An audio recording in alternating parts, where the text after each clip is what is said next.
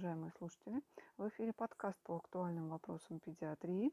И сегодня мы поговорим о хронических неспецифических заболеваниях легких. Термин «хронические неспецифические заболевания легких» или можно применить аббревиатуру ХНЗЛ представляет из себя объединяющее понятие для целого ряда хронических заболеваний бронхолегочной системы, имеющих различную этиологию, патогенез, клинические, диагностические и терапевтические особенности. То есть эти заболевания во многом очень отличаются между собой, но все-таки да, есть э, у них много и общего. И первая как раз самая главная общность – это именно то, что они представляют из себя хронический процесс в бронхолегочной системе. Поэтому был применен вот такой объединяющий термин ХНЗЛ. Несмотря на то, что каждое из этих заболеваний, входящих э, в такую группу, оно имеет э, ряд своих э, индивидуальных, уникальных особенностей, все же у многих из них можно найти общие черты и определенным образом эти заболевания сгруппировать. И самая главная градация, которую можно выделить, это происхождение, варианты происхождения хронических неспецифических заболеваний легких. И по происхождению все эти заболевания, э, относящиеся к этой группе, можно отнести к двум основным категориям. Это врожденные, чаще всего генетически обусловленные хронические неспецифические заболевания легких. К этой группе можно отнести э, такие э, достаточно хорошо известные заболевания, как муковисцидоз, первичная целлярная дискинезия или синдром Картагенера, даже очень широко известная всем бронхиальная астма также относится к группе врожденных ХНЗЛ. Кроме этого, можно перечислить еще целый ряд подобных э, врожденных генетических э, особенных хронических поражений бронхолегочной системы. Э, и каждый из них имеет совершенно свою уникальную и генетическую характеристику и совершенно уникальные клинические особенности. И, в общем-то, каждый из них требует индивидуального рассмотрения. Но кроме этой категории врожденных ХНЗЛ а, можно выделить вторую категорию – это приобретенные хронические неспецифические заболевания легких. И эта группа заболеваний имеет очень много четких общих черт в этиологии, в патогенезе, в клинических особенностях и, соответственно, в особенностях диагностического и терапевтического подхода к ним. Давайте рассмотрим эту категорию подробнее. Рассмотрим механизм развития приобретенных ХНЗЛ. А, наиболее частой причиной развития такого хронического поражения дыхательных путей является инфекция, а именно острое инфекционно обусловленное воспаление, острое респираторное заболевание. Далее а, основой для развития хронического процесса является наиболее часто рецидивирование респираторного заболевания. То есть этот острый респираторный процесс, острое воспаление структур дыхательных путей начинает повторяться. А, в процессе этого рецидивирования периодически, регулярно действуют определенные экзогенные и эндогенные факторы. То есть сюда можно отнести и повторное воздействие инфекционного фактора, и влияние дополнительных повреждающих факторов, которые в конечном итоге а, приводят к дальнейшему развитию механизма. А именно, после того, как пошел процесс рецидивирования, а, в процессе рецидивирования респираторного заболевания, поражения структуры дыхательных путей, далее процесс может идти по двум путям. В конечном итоге все-таки может произойти выздоровление, и другой путь а, в конечном итоге может произойти хронизация процесса, произойдут необратимые морфологические изменения структуры стенки дыхательных путей, возникнут нарушения нарушение механизмов защиты э, структур э, дыхательных путей, и в конечном итоге возникнет хроническое респираторное заболевание. В этом основная суть патогенеза приобретенных э, хронических неспецифических заболеваний легких. А, и, собственно, в этом первый момент общности этих заболеваний. И а, здесь же возникает э, одно из главных их отличий. А самое основное отличие приобретенных НЗЛ – это их локализация, а именно уровень поражения, да, то есть они систематизируются да, по уровню поражения, на котором произошло повреждение. И в соответствии с этими уровнями, а, какие же выделяют основные приобретенные ХНЗЛ? Это хронический бронхит, да, он может быть э, необструктивным, или же это может быть хроническая обструктивная болезнь легких, как хронический обструктивный процесс. Далее, это может быть хронический бронхиолит, или иначе еще его называют хронический облитерирующий бронхиолит. А, и а, то, что раньше называлось хроническая пневмония, но обратите внимание, на сегодняшний день термина хроническая пневмония не существует, а существуют два понятия, которые раньше объединялись под термином хроническая пневмония. То есть это два разных процесса, а именно это бронхоэктатическая болезнь и локальный пневмосклероз. То есть, еще раз, а, что может быть, какие уровни? Это хронический бронхит, хронический бронхиолит, а, бронхоэктатическая болезнь и локальный пневмосклероз. Основные варианты а, течения, основные варианты поражения, которые относятся к приобретенным хроническим неспецифическим заболеваниям легких. То есть еще раз повторю, что в результате острого инфекционного процесса, который чаще всего должен рецидивировать, то есть не раз происходит поражение дыхательных путей, в конечном итоге происходят необратимые изменения структуры а, стенки дыхательных путей на соответствующем уровне и происходит хронизация процесса, что, собственно, является основой для ХНЗЛ.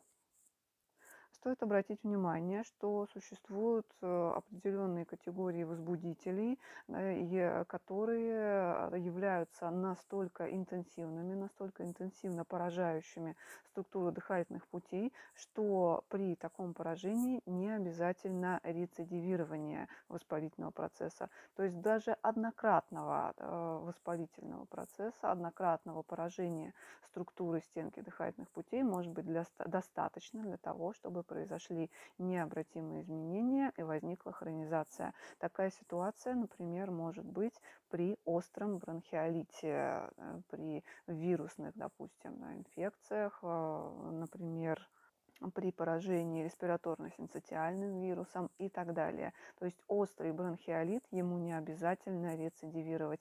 Даже однократного эпизода острого бронхиолита может быть достаточно, чтобы произошла хронизация процесса, чтобы произошли необратимые морфологические изменения в структуре дыхательных путей. Такова суть патогенеза приобретенных НЗЛ. Но необходимо более подробно рассмотреть вопрос этиологии, так как инфекционный фактор и развитие инфекционно обусловленного воспаления – это не единственный так называемый как раз экзогенный фактор, который может отрицательно повлиять на дыхательные пути и вызвать э, необратимое поражение структур с последующей хронизацией процесса.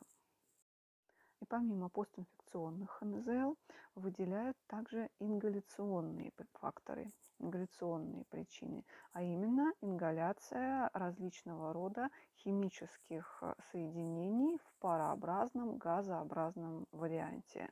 Из э, наиболее распространенных, что здесь можно назвать, это оксид азота, э, это оксид углерода угарный газ и другие различного рода, различного состава, а, органические и неорганические, вот такие мелкодисперсные взвеси, которые а, да, могут в ингаляционном формате а, да, при вдыхании попасть да, в область структуры дыхательных путей и оказать химическое повреждающее воздействие на эти структуры.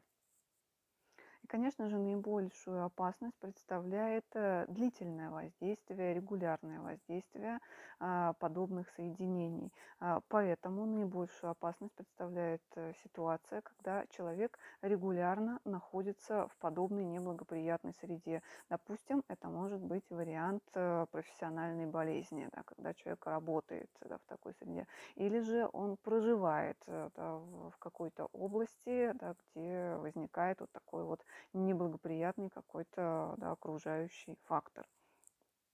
Кроме этого, а, важно учитывать также фактор не только ингаляции, но и аспирации, а, то есть более э, как бы, каких-то более крупнодисперсных соединений, э, формата жидкости и так далее.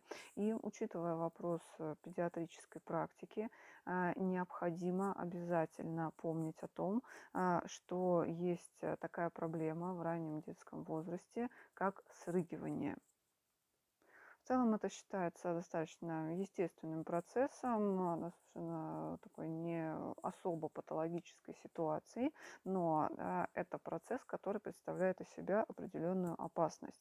Э, и связано это как раз вот с этим забросом желудочного содержимого обратно да, в область глотки.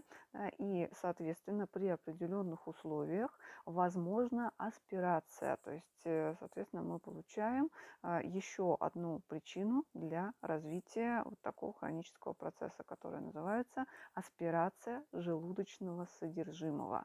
Э, и вот в данном случае в процессе срыгивания как раз наиболее такая ситуация вероятна.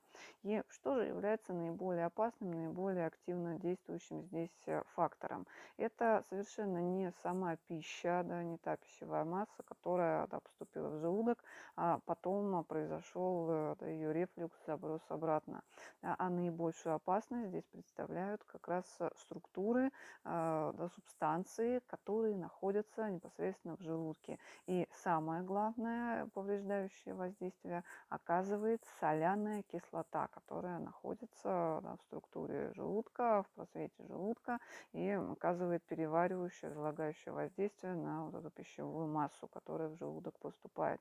Соляная кислота – это абсолютно классическая соляная кислота, а, это очень активное соединение, и только желудок обладает вот такими уникальными свойствами, а, состоящими в том, что э, соляная кислота не может отрицательно воздействовать на слизистую оболочку желудка.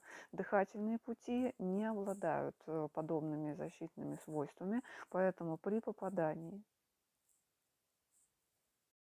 желудочного содержимого в структуру дыхательных путей а, возникнет химическое поражение слизистой оболочки дыхательных путей. Причем нужно обратить внимание, а, что вот эта смесь, а, имеющая жидкую консистенцию, может проникнуть очень глубоко, вплоть до самых-самых-самых терминальных отделов и, допустим, вызвать развитие хронического бронхиолита, потому что это будет достаточно тяжелое химическое поражение поражение структуры э, бронхиол, и в конечном итоге да, необратимое поражение – это хронизация процесса.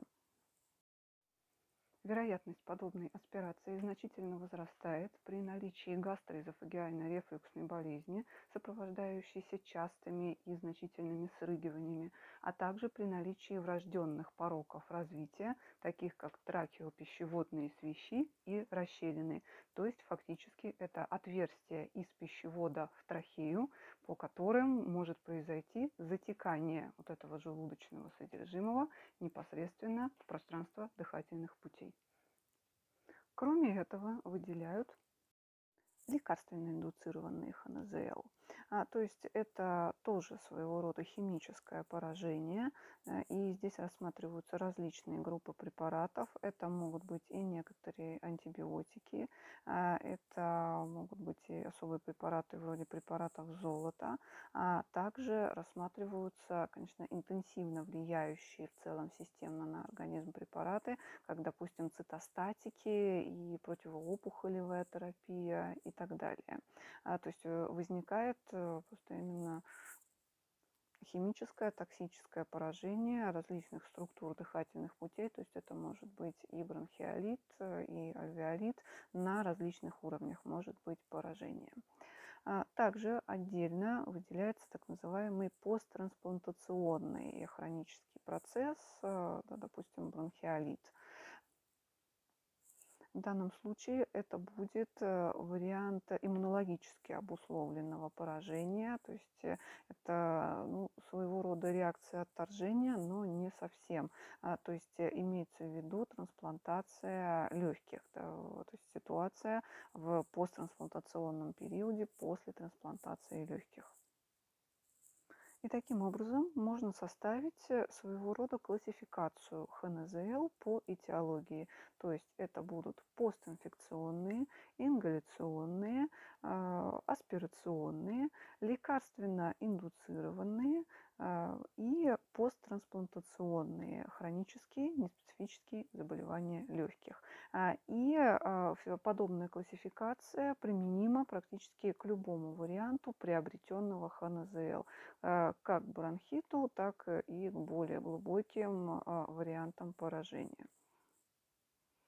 Далее, а, что необходимо знать о клинике приобретенных ХНЗЛ? А, конечно же, особенности клинических проявлений будут непосредственно зависеть от уровня, от интенсивности поражения структур дыхательных путей. А, и у каждого варианта приобретенного ХНЗЛ а, будет э, своя достаточно особенная, вполне характерная клиническая аускультативная симптоматика. И именно все, все действительно зависит э, от морфологической локализации организации, распространенности процесса и так далее. Но что же есть еще объединяющего? Объединяющим является то, что в подавляющем большинстве случаев, и это касается абсолютно всех, не только приобретенных хронических э, неспецифических заболеваний, но и врожденных также, а, э, основным объединяющим синдромом в клинике этих заболеваний является постепенное развитие хронической дыхательной недостаточности возрасте.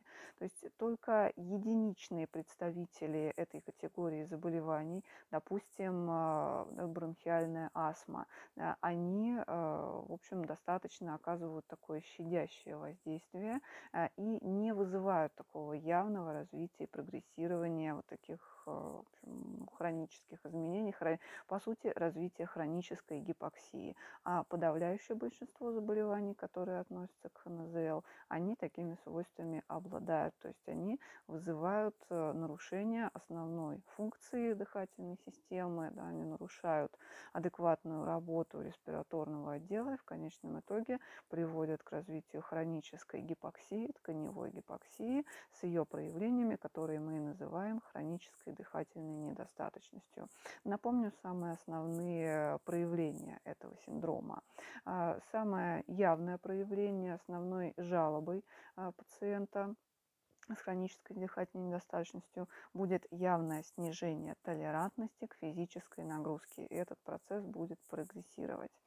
А, также Актуальным для педиатрической практики важным проявлением хронической дыхательной недостаточности будет задержка роста и в целом физического развития ребенка, когда хроническая дыхательная недостаточность существует уже достаточно длительное время. То есть это будет сказываться на динамике массы ростовых показателей и в целом приводить к варианту нарушения питания, да, тому, что мы относим к вариантам дистрофии, к явлению под названием гипостатура. Кроме этого, следует помнить о специфических э, проявлениях хронической дыхательной недостаточности, а именно проявлениях э, тканевой гипоксии. Это особенные изменения, которые можно наблюдать э, в области придатков кожи, и костно-хрящевых структур. А именно да, в области кистей рук мы находим такие особенные проявления, как э, изменение ногтей в виде часовых стекол, когда э, выравнивается да, абсолютно такой ровный и выпуклый ногтевая пластинка. Э, и а, в целом мы наблюдаем расширение дистальных фаланг пальцев э, да, по типу барабанных палочек, то есть да, часовые стекла и барабанные палочки. Характерные проявления вот этой хронической тканевой гипоксии. Также, конечно же, будет наблюдаться постоянная бледность кожи, постепенное развитие признаков акроцианоза, и эта ситуация будет прогрессировать. И, то есть, еще раз, это то, что является явно такой общей объединяющей чертой для всех хронических неспецифических заболеваний легких. А, что касается диагностики, опять же, конечно же, а, в соответствии с особенностями происхождения, особенностями патогенеза и клиники каждого конкретного ХНЗЛ, а, возможно, будет необходимо э, применить какие-то особенные методы диагностики. Но наиболее важным методом и первичной диагностики, и диагностики динамики процесса, динамики прогрессирования вот этих необратимых изменений на современном современном этапе является а, рентгенологическое исследование, а именно компьютерная томография. Данные компьютерной томографии легких помогут очень подробно выяснить и уровень, масштабы, и вариант, характер поражения а, при соответствующем ХНЗЛ, при соответствующем варианте. Помогут выявить диагностические особенности, которые в ряде случаев даже помогают поставить максимально точный диагноз, отличить между собой различные варианты хронических неспецифических заболеваний. То есть таким образом, допустим, а, да, можно а, оценить, да, что наблюдается у пациента хронический бронхит, поражение крупных бронхов, или же хронический бронхиолит, да, поражение более глубоких отделов. Все эти признаки можно очень подробно, да, в подробном варианте увидеть э, на результатах компьютерной томографии. Теперь рассмотрим особенности терапии хронических неспецифических заболеваний легких. Здесь также можно найти много общих черт. Несмотря на то, что, конечно же, учитывая особенности характера поражения, особенности уровня поражения. Однозначно, конечно же, в каждой конкретной ситуации при рассмотрении более подробно вопроса каждого из представителей этой группы заболеваний, конечно же, особенности терапевтического подхода, нюансы терапии, они будут индивидуальны для каждого из этих заболеваний, но все-таки есть общие тенденции. И первая из этих общих черт – это цели лечения ХН НЗЛ. А, и, собственно, основная цель лечения подобного состояния – это снижение темпов прогрессирования заболевания, а именно снижение темпов прогрессирования диффузного поражения а, структур бронхолегочной системы.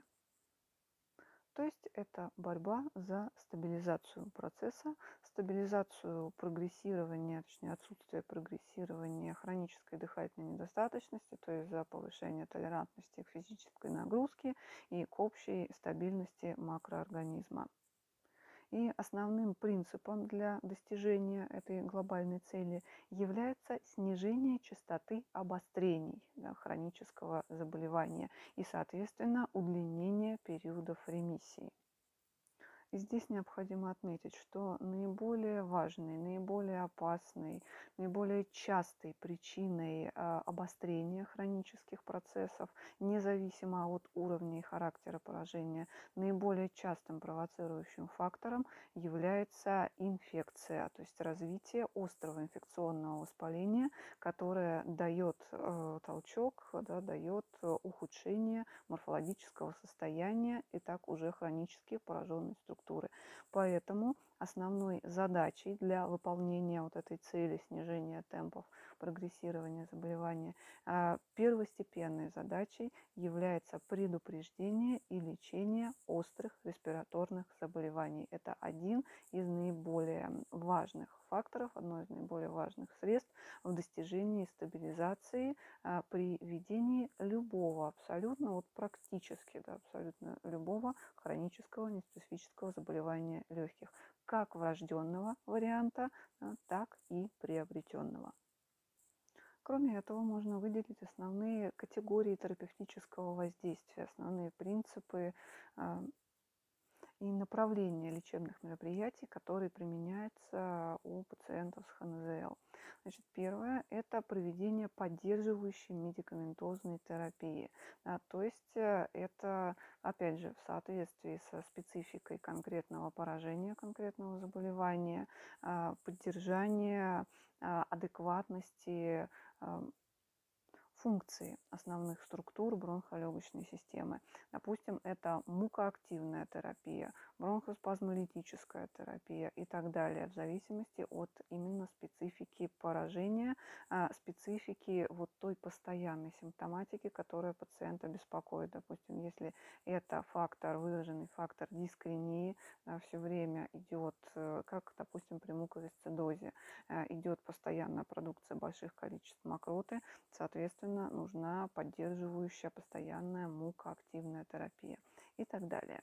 А, второй фактор, э, вторая категория терапевтического воздействия это воздействие для ликвидации очагов инфекции. Собственно, э, это, опять же, вот та самая борьба с обострениями, борьба с инфекционным фактором. А, в этой же категории можно отметить общую укрепляющую терапию и закаливание, то есть э, стимуляция, поддержка структур иммунной системы, поддержка толерантности макроорганизмов в целом к инфекционным факторам. То есть это как раз да, средство для выполнения вот этой первостепенной задачи, э, да, все, все время, все время ограждения и усиления ресурсов макроорганизма в борьбе с э, вот этим провоцирующими э, хронический процесс инфекционными факторами. Отдельно можно выделить э, очень важную, казалось бы, да, такую незаметную, но очень важную категорию воздействия – это санаторно-курортное лечение. Для реабилитации, да, поддержки функционального состояния дыхательных путей санаторно-курортное лечение имеет очень существенное значение.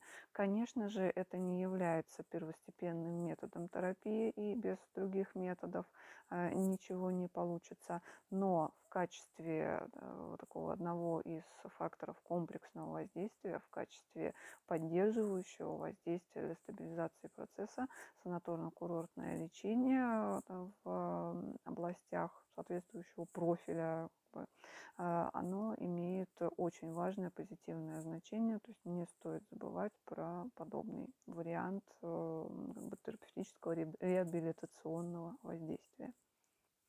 И в соответствии с представленными целями, задачами, категориями терапии, какие же основные варианты именно терапевтического воздействия, вариантов, варианты препаратов наиболее часто становятся необходимыми для использования при хронических неспецифических заболеваниях легких. Значит, что это за группы препаратов? А, это антибактериальная терапия, как борьба с инфекционным фактором. Это бронхоспазмолитики, да, различные группы бронхоспазмолитиков при, а, при ситуации, когда хронический процесс сопровождается развитием бронхообструктивного синдрома. А, это мукоактивная терапия, борьба с мукостазом, как я уже говорила, это очень такой важный э, фактор а, в поддержании функциональной активности и, собственно, в борьбе с э, дыхательной недостаточностью. А, это иммунологические воздействия, это вакцинация, опять же, да, повышение толерантности макроорганизма, это да, как бы помощь да, в защите от каких-то очень интенсивных провоций провоцирующих инфекционных факторов. И отдельно в терапевтических подходах а, стоит отметить такой особый вариант лечебной физкультуры под названием кинезотерапия. А кинезотерапия – это абсолютно особый раздел а, лечебного физического воздействия, раздел ЛФК, направленный на активизацию определенных функций, определенных структур в макроорганизме. И э, в области пульмонологии основной задачей кинезотерапии и что она из себя представляет, это комплекс упражнений, э, целью которых является э, создание форсированного дыхания, а именно форсированного выдоха у человека. То есть это усиление вентиляции легких. Э, и тем самым обеспечивается поддержание адекватного, адекватной оксигенации э, и поддержание максимально активной респираторной деятельности бронхолегочной системы. В этом суть принципов терапевтических подходов, э, применяемых при ведении пациентов с хроническими неспецифическими заболеваниями легких. Таковы основные разделы, о которых необходимо иметь представление, рассматривая принципиальные особенности группы заболеваний под названием хронические неспецифические заболевания легких. А, повторюсь, что каждая из а, представленных в этой группе заболеваний требует более подробного отдельного рассмотрения, но это уже является темой а, отдельных разговоров и, соответственно, отдельных бесед в рамках нашего подкаста. А данный раздел нашего подкаста завершается. Благодарю за внимание. Оставайтесь с нами.